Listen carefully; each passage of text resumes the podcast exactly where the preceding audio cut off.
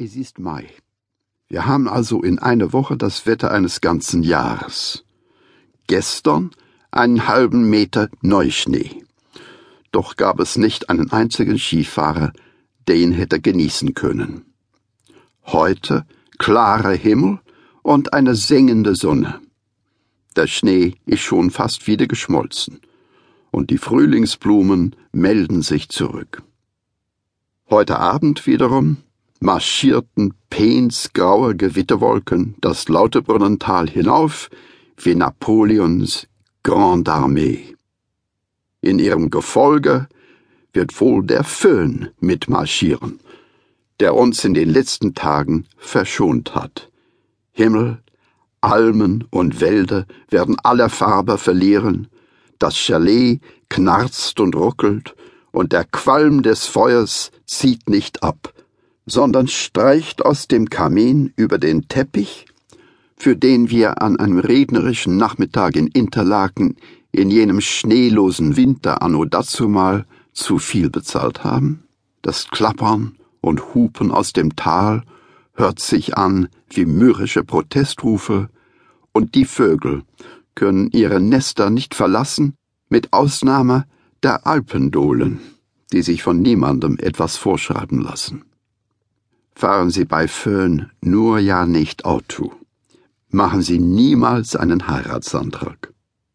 Wenn Sie Kopfschmerzen haben oder gar den Drang verspüren, Ihren Nachbarn umzubringen, keine Sorge. Sie haben keinen üblen Kater.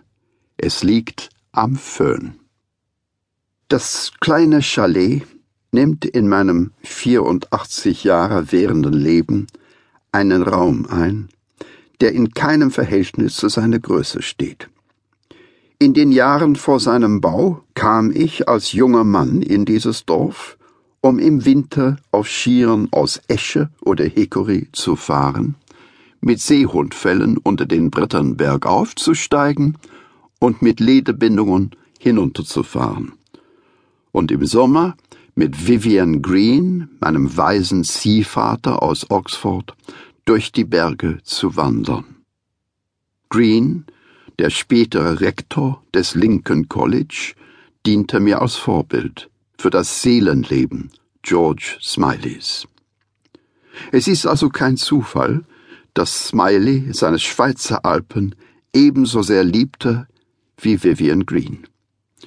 Dass er wie Vivian Trost in der Natur fand oder wie ich eine lebenslange widersprüchliche Beziehung zur deutschen Muse hegte. Vivian war es, der mein jugendliches Geschwafel über meinen unberechenbaren Vater Ronny über sich ergehen ließ, und wenn mein Vater mal wieder eine seiner größeren Pleiten hinlegte, war er es, der das nötige Geld auftrieb und mich drängte, auf jeden Fall zu Ende zu studieren.